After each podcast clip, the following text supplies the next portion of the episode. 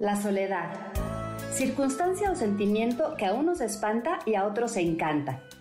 Pesar o placer, vacío o plenitud, castigo o privilegio, tristeza o felicidad. A veces lo primero, a veces lo segundo, dependiendo de si llega sola o si es deseada. Cuestión de voluntad, de momento de vida y de personalidad. Fácilmente puede pasar de disfrutarse a padecerse y al revés. De ser un regalo a una condena y al revés y darnos paz en un momento para al siguiente llenarnos de ausencia. Una amante inoportuna, según Sabina, lo que a veces se interpone entre dos, canta Serrat. Cada uno de nosotros es una península, escribió Amos Oz, con una mitad unida a tierra firme y la otra mirando al océano. Una mitad conectada a la familia, a los amigos, a la pareja, a la cultura, a la tradición, al país, a la nación, al lenguaje y a muchos otros vínculos. Y la otra mitad deseando que la dejen sola contemplando el mar.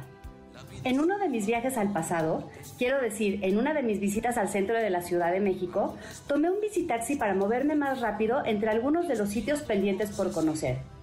La primera estación fue la sinagoga de Justo Sierra, esa calca de la original que está en Lituania. Ahí dentro uno siente que está en un cuento.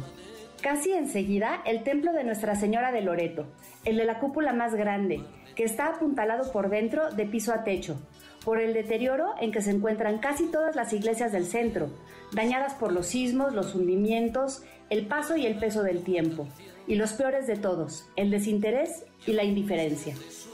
Después, rumbo al barrio de la Merced, cuyo nombre nunca he vinculado con el antiguo convento de la Orden de los Mercedarios, sino con el mercado a donde mi abuela iba a comprar la fruta en los años 50. Finalmente, tendría frente a mí el Templo de la Soledad, el primero en ser tomado por las huestes de calles cuando la persecución religiosa. Quería ver el altar que aparece profanado por policías con gorra, macana y botas en fotografías antiguas, la pila bautismal de madera labrada y las pinturas a gran escala.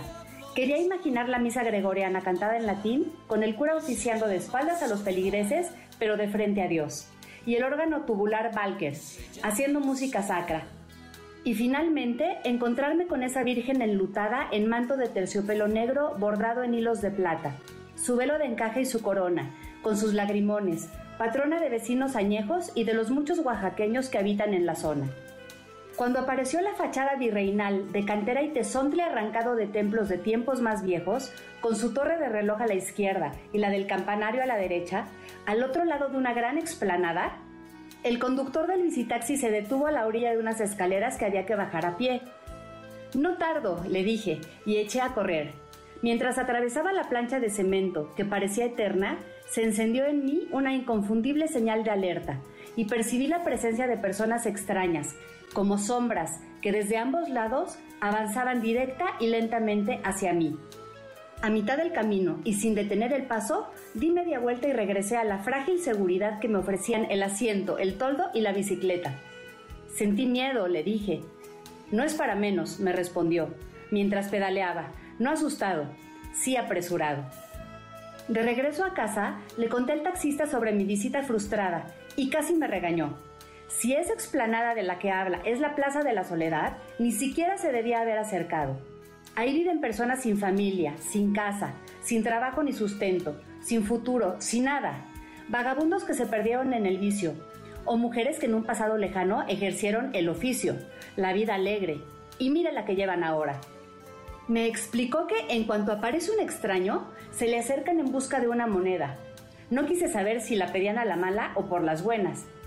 Supe que son personas consideradas nada, que han sido expulsadas del callejón de Manzanares, el corredor sexual más grande de la ciudad, como desechos inservibles de paraísos artificiales caducados. Que el párroco de esa iglesia es un ángel sin alas, que procura darles comida y cobijo, sobre todo en tiempos de frío, y compañía, y consejo por si lo quieren escuchar, y palabras de consuelo cuando las quieren aceptar. Manzanares.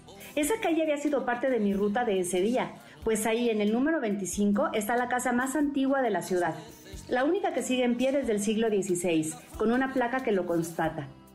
Y enseguida está una ermita a la que agregaron un par de torres para que dejara de serlo y se reconociera como iglesia, la capilla del Señor de la Humildad, honrando su nombre con sus apenas 9 por 4 metros, la más pequeña de la ciudad, donde hay un Cristo sentado, como ellos, como si estuviera esperando una sentencia, donde uno entra y como por arte de magia desaparecen el calor sofocante y el barullo de afuera, donde hoy sé que se encomiendan los bandidos vecinos, que conforman una abultada feligresía. Le cuento a mi madre sobre mi día y negando o reprobando con la cabeza, me recuerda que hace un par de años, turisteando juntas en el Zócalo, le preguntó a un bolero dónde quedaba la Plaza de la Soledad. No importa dónde quede, no vayan. De haberme acordado o de haberme descuidado, quién sabe si tendría esto para contar. Ciudad de mil mundos esta, en que algunos de los más oscuros viven escondidos entre todos los demás. Y hablo de esa amante inoportuna que se llama soledad.